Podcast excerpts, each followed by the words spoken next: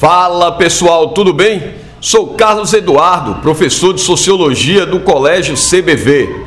É, vou fazer um breve comentário a respeito da prova de Sociologia do SSA 3. De uma maneira geral, prova super tranquila, dentro do programa estabelecido pela banca, não trouxe nenhuma surpresa.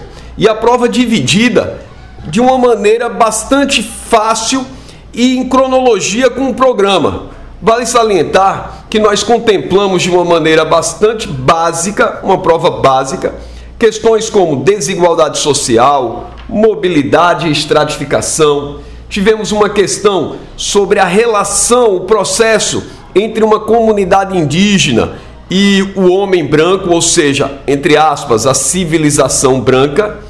E dentro desse contexto geral, abordando temas como relativismo cultural, determinismo geográfico, determinismo cultural, processo de aculturação, de institucionalização.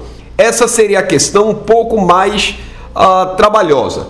Mas, de uma maneira geral, como frisei anteriormente, trouxe toda uma gama que levava o aluno a uma reflexão bastante intensa. Tivemos uma questão sobre mudança social, movimentos sociais e a tão aguardada e esperada questão que envolve cultura pernambucana, que trouxe o nosso grande Ariano Suassuna em torno do movimento armorial. Não tenho dúvida que os férias, de um modo geral, gostaram da prova e surpresa zero. Prova dentro da conformidade estabelecida aos longo, ao longo dos anos pela UPE. Valeu, galera! Tamo junto!